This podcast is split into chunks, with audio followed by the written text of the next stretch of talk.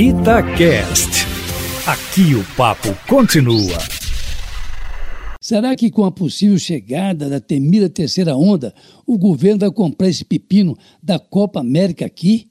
O governo diz que é um pedido da CBF. Alguns estados aceitam a realização em seus estádios, outros não enquanto o general Luiz Eduardo Ramos, ministro-chefe da Casa Civil, garante que não tem nada ainda definido sobre isso, a não ser o pedido da CBF, mas afirmou também que, se for esse o desejo das lideranças políticas do país, o governo poderá atender sim à demanda para a realização da Copa América, mais uma questão polêmica levantada pelo governo que demorou meses para admitir a compra de vacinas e não levou 15 minutos para examinar a possibilidade de fazer aqui a Copa América, rejeitada pela Argentina e pela Colômbia, dada a gravidade da situação da pandemia em seus países. De fato, Aline Eustáquio, uma coisa que só faz sentido para aquela situação de que o povo gosta mesmo é de pão e circo. Por que não faz sentido realizar uma competição dessas aqui ou em qualquer outro lugar, quando o mundo está às voltas com a maior pandemia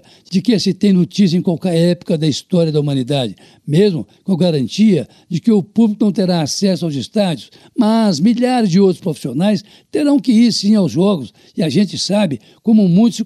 comportam. Basta ver aí as festas clandestinas que a polícia vem combatendo quase que diariamente pelo país afora, com a novidade de que foi a Comebol que anunciou a realização da Copa no Brasil e não as autoridades brasileiras, ao que parece que teriam atuado de maneira sorrateira e Eustáquio. Os ouvintes da Itatiaia sabem que a situação do ministro Ricardo Salles, aquele de deixar a boiada passar enquanto o país discuta a pandemia, é no mínimo desastrosa na defesa do meio ambiente. Agora, com a Procuradoria-Geral da República pedindo uma investigação contra ele, Ricardo Salles fica na marca do pênalti, a despeito de o presidente da República estar sempre o prestigiando. O problema agora é que há suspeita de que Ricardo Salles tenha atuado para atrapalhar as investigações que a Polícia Federal vem realizando no que teria até culminado na transferência do superintendente da Polícia Federal no Amazonas, o delegado Alexandre Saraiva, por suspeita de que o ministro teria tentado atrapalhar a investigação sobre a maior apreensão de madeira da história do país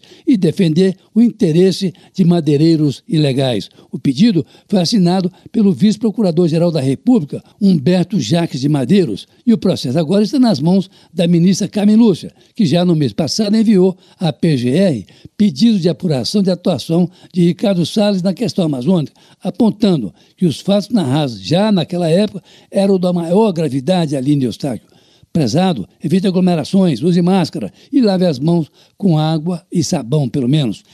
Carlos Lindenberg, para a Rádio Tatiaia.